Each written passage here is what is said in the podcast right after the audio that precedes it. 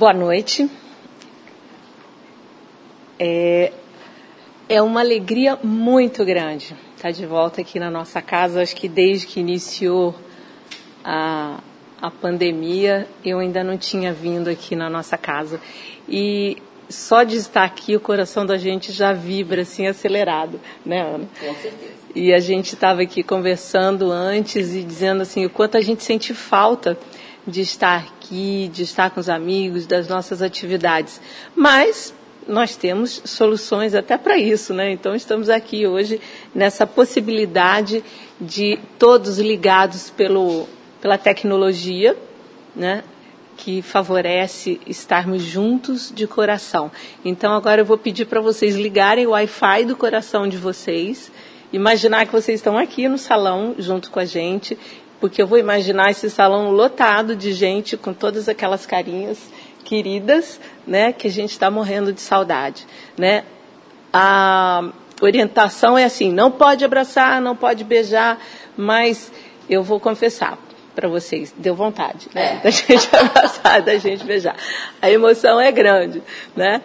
Então tá todo mundo assim fazendo assim a cabeça, quem está aqui, né? Então assim, é um prazer e uma alegria muito grande poder estudarmos juntos, porque na verdade o que a gente vem fazer aqui quando a gente vem fazer palestra é estudar junto, né? A gente estuda um pouquinho antes, se prepara, a gente vai ficando envolvido com o estudo e aí traz o estudo aqui para a gente trocar uma ideia, sempre trazendo alguma, tentando trazer alguma contribuição para a reflexão da gente do dia a dia.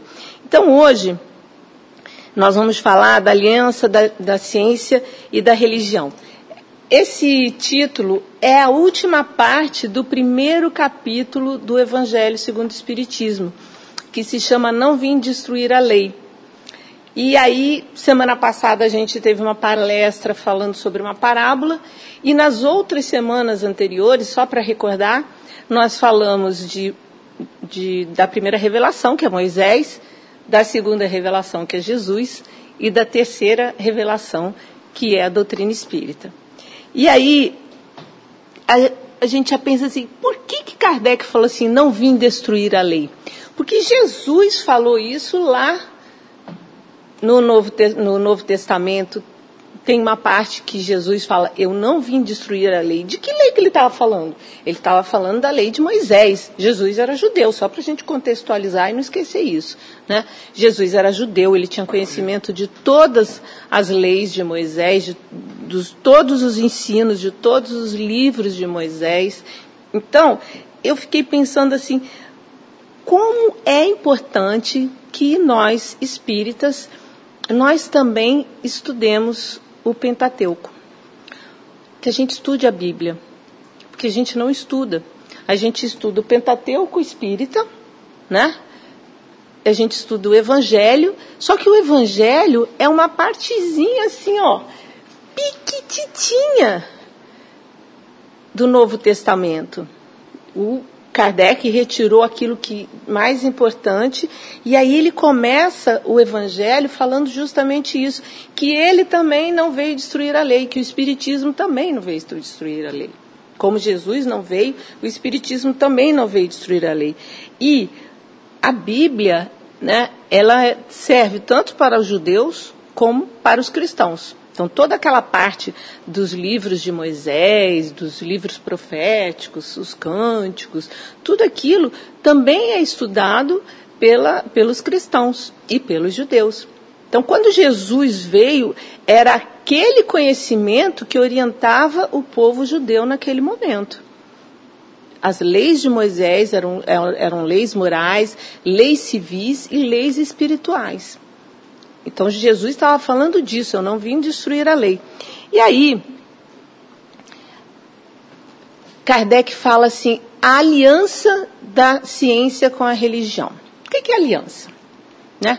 Aliança é uma cooperação. Quando você faz uma aliança com alguém, você está se comprometendo a cooperar com o outro.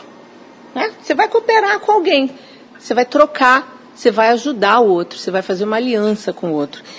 Então, assim, Kardec, eu gosto de estudar Kardec e perceber, assim, como ele nunca dá ponto sem nó. Ele nunca fala nada assim, ah, o Léo, sempre tem um significado tudo que ele fala. Então, aliança tem a ver com essa cooperação. E aí, ele fala assim, logo no começo: a ciência e a religião são duas alavancas da inteligência humana. Uma revela as leis do mundo material e a outra as leis do mundo moral. Ambas as leis, tendo, no entanto, o mesmo princípio que é Deus, não podem contradizer-se, visto que se uma contraria a outra, uma terá necessariamente razão, enquanto a outra não a terá, visto que Deus não destruiria a própria obra. Ora, aqui ele já está falando assim: a ciência e a religião não podem ser coisas distintas. Mas a gente sabe que nem sempre foi assim. Né? Então, se a ciência e a religião fazem parte das leis de Deus, que no final das contas, né, são todas as leis divinas, elas se entrelaçam e elas constroem e fazem com que o universo funcione harmonicamente. Então, se existe uma lei material e uma lei, uma lei moral e uma lei, essas duas leis elas têm que se encontrar, elas têm que fazer uma aliança e cooperarem entre elas. Só que nem sempre foi assim, não é isso? A gente sabe né, que durante muito tempo havia uma certa inimizade, uma certa bondade, né? havia uma grande inimizade entre a ciência e a religião. E ainda a gente ainda vive muito isso, né? Já melhorou bastante, né? Mas o que que era essa inimizade, né? Por que que havia essa inimizade? Por que que a religião e a ciência, elas não se não falavam a mesma língua, né? E aí eu fiquei pensando, pensando, pensando, e eu acho que vocês vão chegar à mesma conclusão que eu pensei. Porque existia, como existe até hoje, disputa de poder. Eu acho que eu estou com a razão, se eu acho que eu estou com a razão, você não pode estar com a razão. E se ela acha que está com a razão, eu não posso estar com a razão. Então, não havia um, uma conversa, não havia uma ponte entre essa, essa conversa entre a ciência e a religião. E aí é interessante, gente, porque na Gênese, no livro A Gênese, no capítulo 6, no item 5, 6 e 7, Kardec vai falar uma coisa muito interessante. Ele diz assim, que de todas as Gênesis antigas, esse, esse capítulo fala do papel da ciência na Gênese que de todas as Gênesis antigas, a que mais se aproxima da moderna, é, do, dos modernos dados científicos é a Gênese mosaica, que é a que tem menos erros. E aí ele fala assim: a Bíblia, evidentemente, encerra fatos que a razão desenvolvida pela ciência não poderia hoje aceitar, e outros que parecem estranhos e derivam de costumes que já não são os nossos. Então, quando a gente lê na Bíblia que Deus criou o mundo em seis dias, a gente fica desconfiado, né? E aí a ciência vem e fala assim: olha só, não é bem isso. São seis períodos do desenvolvimento da Terra, que alegoricamente foi descrito como seis dias, porque a Bíblia ela tem um caráter alegórico ela tem até um caráter poético. Então é, é, um, é um livro que não é para se ler ao pé da letra. Né? É um livro para a gente ler né, e entender que por, é, as verdades sublimes que estão escritas ali, como diz o Kardec. Aí ele fala assim, olha só, então por que, que não se ergueu o véu mais cedo? De um lado, por falta de luzes que só a ciência e uma sã filosofia podiam fornecer. E de outro lado, por efeito do princípio da imutabilidade absoluta da fé, consequência de um respeito ultracego à letra e assim pelo temor de comprometer a estrutura das crenças erguidas sob o sentido literal. O que, que ele está falando aqui para gente? Olha só, esse livro aqui, a Gênesis, foi escrito em 1868. Se ele está dizendo aqui que ainda não existia né, ciência suficiente para explicar o que estava contido na Bíblia, naquela época não existia. A gente já hoje já acha que é difícil, imagina na época de Kardec. Hoje que a gente já tem um monte de conhecimento, que a ciência já desvendou o, outros planetas, já desvendou a, a vida microscópica, assim, do nano, né? Imagina na época de Kardec. Mas ele está falando aqui do quê? Ele está falando que a religião tinha dificuldade porque tinha medo que fossem abalados os seus alicerces. Aí ele continua e fala assim para a gente: levando suas investigações às entranhas da terra e às profundezas dos céus, demonstrou a ciência de maneira irrefragável os erros da gênese mosaica tomada ao pé da letra e a impossibilidade material de se terem as coisas passado como são ali textualmente referidas.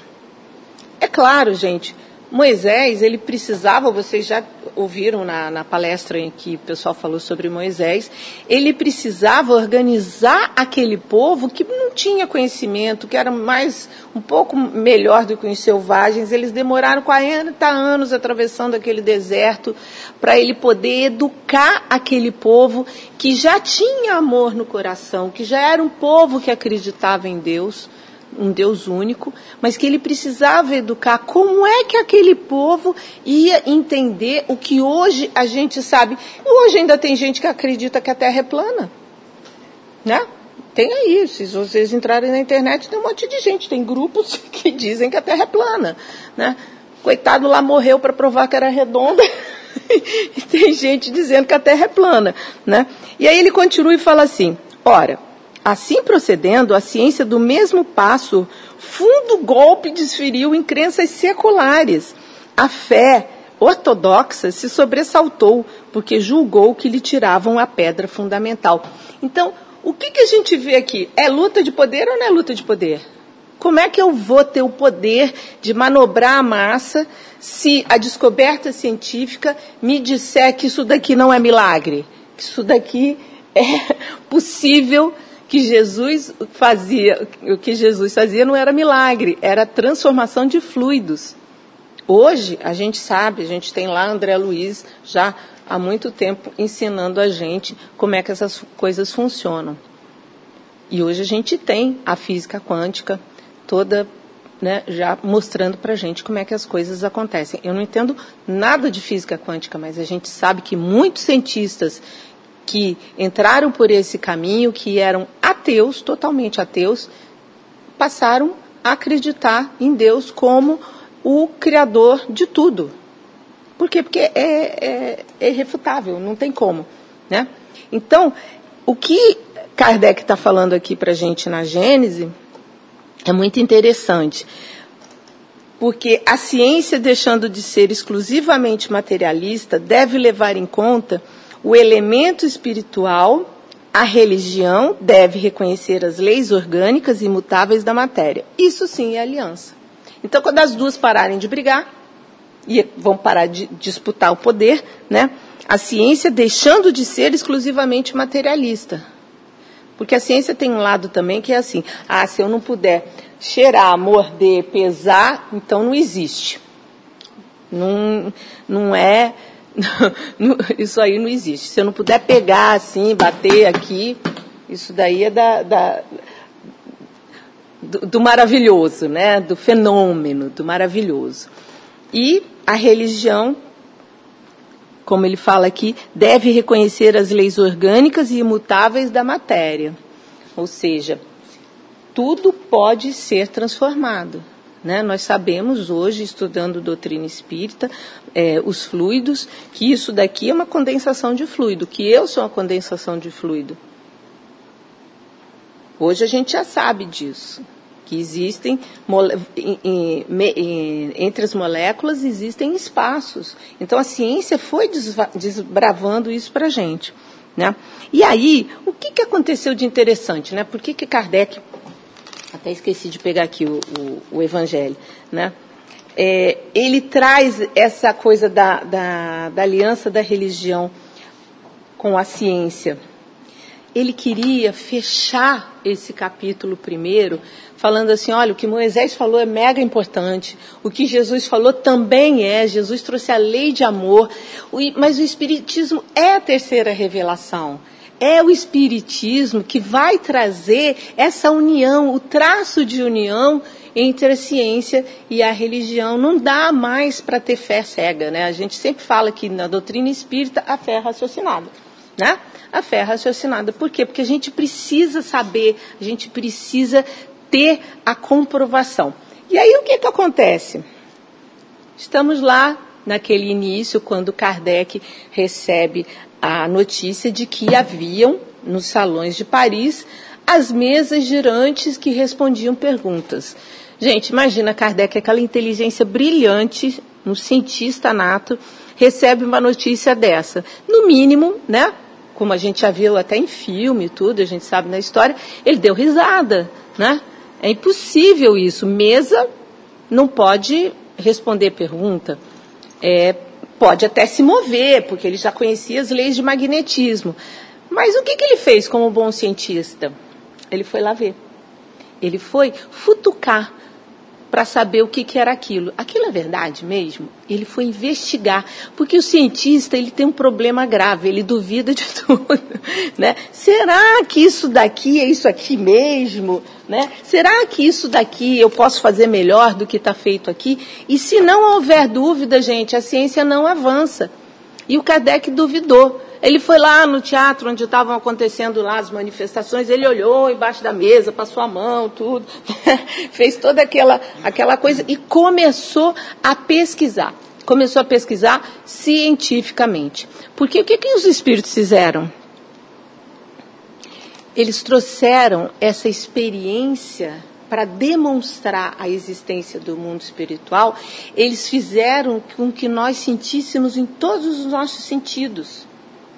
Eles fizeram com que a gente sentisse a existência do mundo espiritual, né? As pessoas começaram, né, os médiums que sempre existiram, desde sempre, mas enfim, começaram as comunicações a escrever, a falar, né, a ver.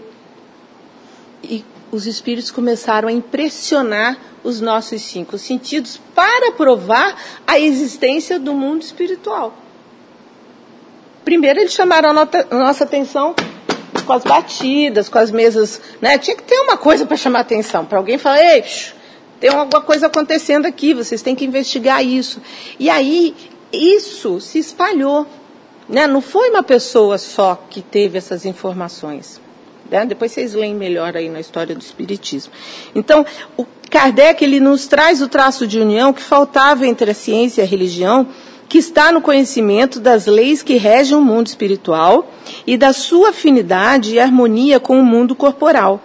Leis tão imutáveis quanto as que regem o movimento dos astros e a existência dos seres. Gente, qual é a primeira pergunta do livro dos Espíritos? Kardec começa assim, ó, livro dos Espíritos. O que é Deus? Então, assim, cara é cientista ele vai trazer essa união, porque tudo isso que aconteceu, todas essas manifestações, que tem o quê? 160 anos? Por aí, né? 160 anos. Gente, 160 anos na história da humanidade é nada. É nada. A gente está engatinhando ainda nesses conhecimentos. A gente não sabe nada. A gente está descobrindo as coisas. Imagina como Kardec ficou enlouquecido naquela época né, verificando uma série de fenômenos que ele não fazia a menor ideia que existiam. Ele não estava interessado em fundar uma religião. Ele era um filósofo, ele era um cientista, ele estava querendo resolver o nosso problema básico. Da onde eu vim, o que, que eu estou fazendo aqui, para onde eu vou. Simples assim. Filosofia pura. Né? Só que todas as leis de Deus, as espirituais, as materiais, não importa, todas, todas são leis de Deus e são leis de progresso. E é por isso que em algum momento a gente vai se encontrar, né? E, e tudo vai encaixar. Tudo vai encaixar. Aí, Kardec continua, né? Fechando o capítulo e falando para a gente assim: o Espiritismo é a ciência nova que vem revelar aos homens, por meio de provas irrecusáveis, a existência e a natureza do mundo espiritual e as suas relações com o mundo corpóreo. Porque aí ele não só provou que existia o um mundo espiritual, ele falou: ah, tá bom, então tudo bem. Como é que a gente vai fazer para falar com vocês? Né? Como é que nós vamos nos comunicar? E aí ele escreve Livro dos Médiuns. Ele, por isso que ele é o codificador, não foi ele que inventou isso tudo. Né? Ele codificou, ele organizou aquele conhecimento novo, ele traz o livro dos médios e organiza, olha, tem que fazer assim, tem que fazer assim, tem esse tipo de mediunidade, tem esse, tem aquele, tem aquele outro. Então, isso é ciência. Ele organiza como é que vai fazer. Porque ciência, assim, se você não tiver cumprido determinados protocolos e padrões, etc, etc, a ciência não vai te aceitar. Se você não escrever lá um paper, lá, não sei o quê, que esteja dentro do protocolo, minimamente com as regras da BNT, lá, ninguém vai aceitar. Nenhum trabalhinho, acho que tá até trabalho de escola, agora tem que estar tá na, nas regras da BNT. Senão não é ciência. Então o que, que Kardec tratou de fazer? Ele tratou de organizar aquilo num formato científico, para que todo mundo pudesse, de posse daquilo, fazer igual. Né? Como é que eu vou invocar o espírito, se eu invocar o espírito X, Y, Z? Era para todo mundo aquilo. Era para servir para todos terem esse conhecimento ele nolo mostra não mais como coisas sobrenaturais, porém, ao contrário, como uma das forças vivas e sem cessar atuantes da natureza, como a fonte de uma imensidade de fenômenos que até hoje incompreendidos e por isso relegados para o domínio do fantástico e do maravilhoso. Quantas pessoas sofreram por serem médiums, quantas pessoas foram parar em hospitais psiquiátricos, porque a família de uma religião muito tradicional não aceitava que aquela pessoa pudesse estar incorporando, uh, ou ouvindo, ou vendo. Existia muito preconceito. E o que o Kardec faz, ele traz para a gente isso como uma coisa natural. A mediunidade sempre existiu, desde sempre. O que, que eram as pitonisas no templo de Delfos? Eram médiums. Você chegava lá e ia falar com elas. Né? Elas estavam lá em transe, não sei o quê, sei lá, com, como, porque. E as pessoas iam lá pedir opinião para a vida. Ah, eu caso ou compro uma bicicleta? Né? Já existia, sempre existiu. A gente já cansou de ver filmes sobre isso, né? né? E as pessoas, muitas das vezes, eram mega incompreendidas. Olha, nós assistimos o, o, filme e a vida de Chico, onde ele sofreu pão que o diabo amassou, coitadinho, por causa da mediunidade dele. Né? A gente assistiu também as dificuldades do Divaldo. Tudo isso é filme recente. Então, é, é trazer essa possibilidade de tirar o preconceito e olhar para isso não como um, um, uma, uma aberração ou um fenômeno incompreendido, não é incompreendido. Simplesmente uma pessoa que tem mediunidade é uma qualidade orgânica em que ela pode, com isso, acessar de uma forma mais ostensiva e expressiva a, a, a ideia de um ser desencarnado. Tecnicamente, todo mundo é médium né? Porque todos nós podemos receber influências espirituais, graças a Deus, senão o anjo da guarda da gente não ia nem chegar perto. né? Ainda bem que todos nós podemos receber as influências.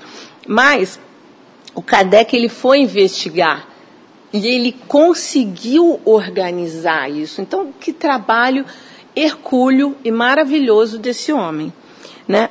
E aí os espíritos fizeram com que a gente experimentasse isso para que ficasse assim, olha, é isso mesmo, isso não tem nada de, de, de fantástico, de, de, esotérico, nada, isso daqui é ciência, isso daqui é possível. Né? Então, hoje em dia, a gente está vivendo num mundo de pandemia, onde muito a ciência está fazendo para que a gente possa superar esse momento tão difícil da humanidade. Né?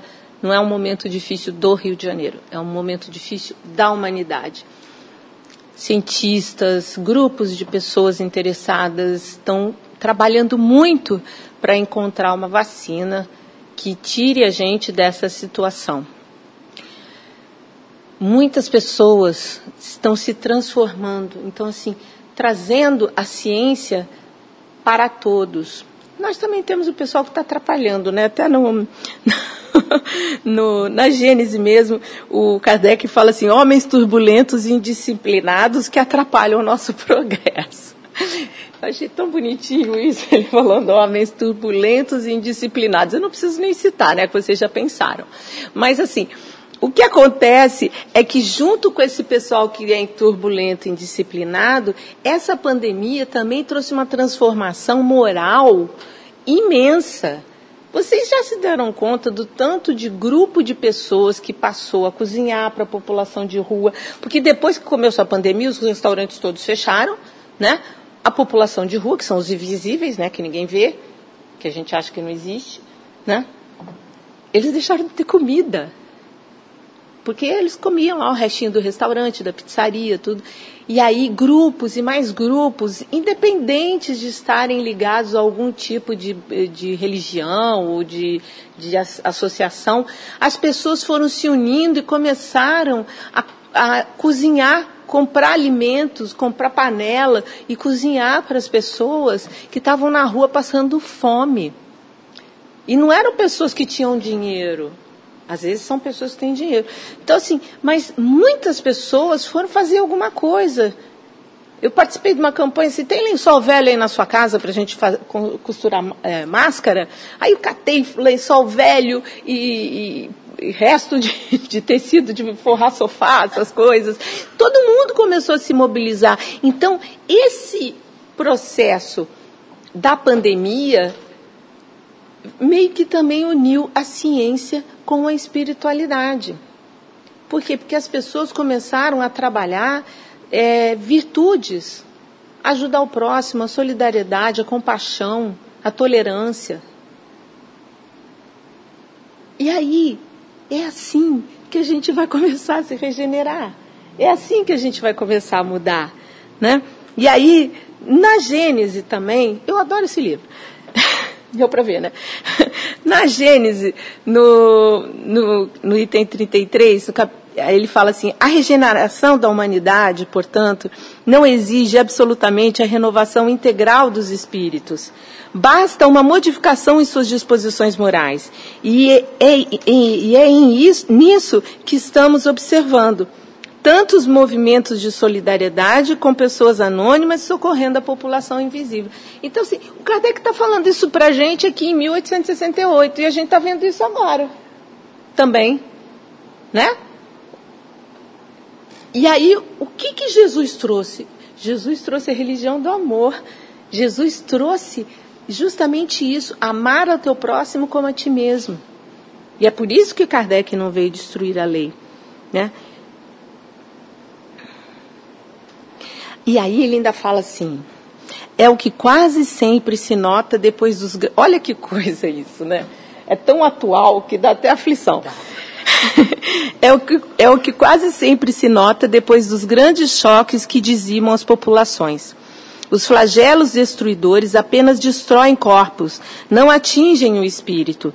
Ativam o movimento de vai e vem entre o mundo corporal e o mundo espiritual, e, por conseguinte, o movimento progressivo dos espíritos encarnados e desencarnados. É de notar-se que em todas as épocas da história, as grandes crises sociais, as grandes crises sociais, seguiram-se uma era de progresso. É impressionante, né? Então a gente fica achando assim, não, transição planetária, vai morrer um monte de gente, a gente vai se livrar do monte de espírito de porco que mora aqui.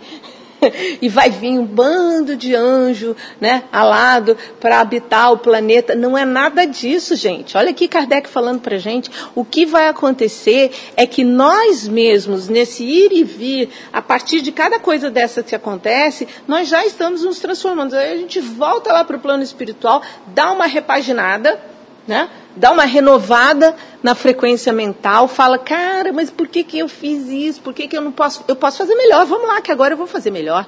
Então, esse ir e vir que está acontecendo é muito interessante. Porque é assim que a gente vai transformar esse mundo num mundo melhor. É aquela coisa do copo com água suja, né? A gente vai jogando aguinha limpinha, limpinha, limpinha, limpinha, ele vai transbordando até que uma hora a água fica limpinha também, né? Então, o que, que a gente falou esse tempo todo? A gente falou esse tempo todo de disputa de poder. E disputa de poder é uma maravilha aqui nesse mundo que a gente vive.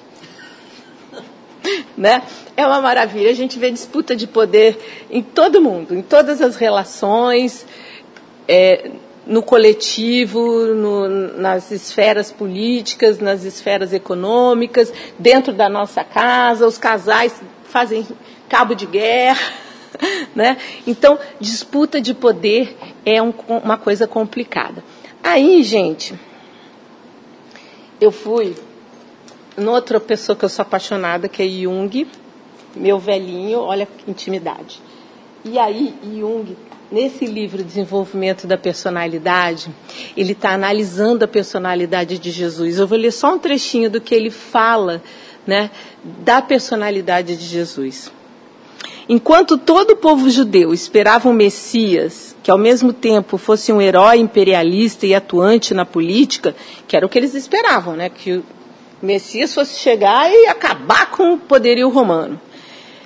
Cumpriu Cristo sua designação messiânica, não tanto para a sua nação, que eles já tinham toda uma, uma ideia de, de Deus único, tudo, já estavam lá seguindo as leis de Moisés.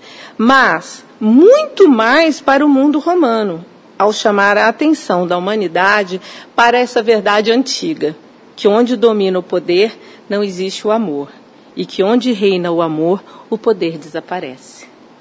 Olha que coisa linda isso, gente.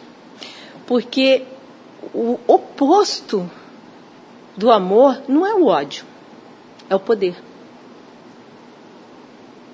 O oposto do amor é o poder que enquanto estiver, existir luta de poder, nós não vamos vivenciar o que Jesus nos ensinou. Fica difícil, né? Fica bem difícil. E aí, é, Kardec encerra essa, essa parte falando justamente isso, né? Que tudo que precisa acontecer é cumprir a lei de Deus, porque a lei de Deus é a lei de progresso. Ou seja, querendo ou não, a gente vai progredir. Querendo ou não, a gente vai progredir. Não vai ter jeito. Né? Então a gente precisa ajudar, ao invés da gente ficar dificultando, atrasando a marcha, a gente precisa ajudar. E como é que a gente ajuda? A gente ajuda se auto transformando. E para se auto transformar, a gente tem que se autoconhecer. A gente precisa se perceber para que a gente possa melhorar as nossas relações, melhorar estar nesse mundo. Porque senão eu vou chegar lá no plano espiritual e falar assim, nossa, mas eu podia ter feito tão melhor, perdi mó tempão. Aí já era, né? Que a fila é grande para voltar, tudo bem, a gente vai voltar, mas a gente sabe que a fila é grande mesmo. Então, esse processo todo que ele está falando, da ciência, da religião, na verdade, ele está falando o tempo todo aqui de lei de progresso, porque ele traz realmente a doutrina espírita como esse elo entre a ciência e a religião, porque ela explica tudo. E aí, para fechar o capítulo, ele traz instruções dos espíritos. E as instruções dos espíritos, ele traz três espíritos. Um espírito israelita, falando, né, trazendo comunicações. Um espírito israelita, Fenelon e Erasto. Essa história do espírito israelita, eu estava até contando para a Ana aqui antes da gente começar. É muito interessante, porque ela está aqui nessa revista espírita de 1861. E é muito interessante porque, assim, essa comunicação que o Kardec colocou aqui no Evangelho, ele recebeu em 1861 de um, de, um, de um assinante da revista, que era judeu, e aí ele manda assim, para, para a Sociedade Espírita Parisiense, ele manda assim: é, Eu tinha notado que em todas as comunicações dadas pelos espíritos não se tratava senão da moral cristã pregada pelo Cristo e que nunca se falava da lei de Moisés. No entanto, eu dizia a mim mesmo que os mandamentos de Deus revelados por Moisés me, me pareciam ser o fundamento da moral cristã, que o Cristo poderia ter ampliado o quadro e desenvolvido suas consequências, mas que o germe estava na lei ditada no Sinai. Ele escreve essa carta e manda para o Kardec. E junto com essa carta, ele manda uma comunicação que ele, médium, né? Ele chama o espírito protetor dele, que também era judeu, e pergunta para ele assim: em todas as comunicações feitas à Sociedade Parisiense de Estudos Espíritas, cita-se Jesus como sendo o que ensinou a mais bela moral.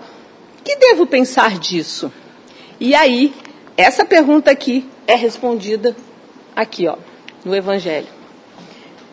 E aí ele fala né, que Deus é único, que Moisés é o Espírito que Deus enviou, parará, parará, mas que realmente Jesus é o que trouxe a mais bela moral. Que claro que Moisés fundamenta tudo, né? E é interessante porque assim, eu estava falando para Ana, ele é um espírito, ele é um, um, assinante da revista, né? uma pessoa que escreveu uma carta, ele é judeu e ele é médium, e ele incorpora o, o espírito protetor dele, que, que também é judeu, e o cara fala, não, aqui ó, ele fala assim, ó, é, o Cristo foi o iniciador da moral mais pura, mais sublime da moral evangélico-cristã que deve renovar o mundo, aproximando os homens e torná-los irmãos. E no final ele ainda fala assim, no final da comunicação dele. É, Moisés começou, Jesus continuou, o Espiritismo concretizará a obra. Essa comunicação do, do espírito israelita da cidade de Mulhouse, não sei se é assim que fala, isso em 1861. Aí depois, Kardec coloca uma comunicação de Fenelon. E aí eu, fui, falei assim, quem é Fenelon, né? Fenelon, o nome dele na verdade é François de Salignac de Lamotte, nascido no castelo de Fenelon, em Perigord, dia 6 de agosto de 1651. E Fenelon, também conhecido como o Cisne de Cambraia, foi um teólogo católico, poeta, escritor francês, cujas ideias liberais sobre política e educação esbarravam contra o status quo. Aí depois vocês vão lá e leem sobre Fenelon, ele era meio ele era meio assim, ele ia contra as ideias vigentes, ele era padre e tudo, e ele educava os jovens de uma forma mais assim moderna. E aí depois vem Erasto. A outra comunicação é de Erasto. E Erasto vem falando de Santo Agostinho. Erasto foi discípulo de São Paulo, gente.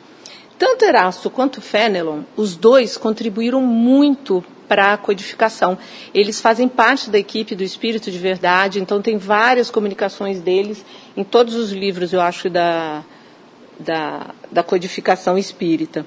E Erasto ele começa falando de Santo Agostinho, que Santo Agostinho um, é um dos maiores divulgadores do Espiritismo. E aí, é, coincidentemente, eu estou lendo as Confissões de Santo Agostinho, estou né? lendo o livro. E é muito interessante porque Santo Agostinho teve uma, uma infância assim, tipo, se a gente pudesse brincar um pouquinho falar assim que ele era do time drogas, sexo e rock and roll, entendeu? ele era danadinho. E aos 32 anos ele se converteu. Ele teve uma ajuda muito grande da mãe dele, Mônica, que depois virou Santa Mônica, que ela orava muito para ele desde criança para que ele se convertesse ao cristianismo. Então, mães, não desistam, continuem orando pelos seus filhos, porque oração de mãe tem poder, né? Oração de mãe funciona. E ela conseguiu, né, é, fazer com que Santo Agostinho se convertesse ao cristianismo. E Erasto traz essa, essa comunicação justamente porque cada um falou, um falou de Moisés, outro falou de Jesus e outro falou de Santo Agostinho como divulgador do, do Espiritismo. Justamente, Kardec coloca essas três comunicações para confirmar a importância dessas três revelações estarem juntas essas três revelações estarem juntas e a gente poder seguir adiante. E aí, para fechar, para a gente fechar, na Gênese também, quando é, Kardec coloca que quando vocês tiverem dúvida com relação a se a doutrina espírita tiver certa e a ciência ou a doutrina, fiquem sempre com a ciência, né? E aí ele fala assim, olha gente, só para a gente encerrar. Caminhando de par com o progresso, o espiritismo jamais será ultrapassado, porque se novas descobertas lhe demonstrassem estar em erro acerca de um ponto qualquer, ele se modificaria nesse ponto. Se uma verdade nova se revelar, ele a aceitará. Então, se for necessário, né, o Espiritismo se modifica para que ande de acordo com a ciência. Né? Então, era isso que a gente queria trazer, que eu queria trazer para o nosso estudo, lógico. Eu ia até falar um pouquinho mais de Santo Agostinho, tadinho, mas deixa ele lá quietinho, porque ele teve uma, ele teve uma revelação, né? Ele se, ele se ele se transforma quase como Paulo na estrada de Damasco, né? Ele foi, ele teve uma, ouviu uma voz e do nada ele se tornou cristão, porque ele era um filósofo, mas ele era um filósofo que cultuava outro tipo de filosofia. E aí o cristianismo entra na vida dele e aí ele se torna um dos maiores pais da igreja, né? E divulgador depois de desencarnado, divulgador do espiritismo. Então é isso. Gostei muito de estar aqui, muito obrigada. Eu espero que vocês tenham aproveitado bastante e estudem, porque é muito bom estudar, muito bom estudar. Leiam esse capítulo, vale muito a pena. Gente, muito obrigada, que Jesus esteja sempre conosco irmã Maria Angélica também. Boa noite.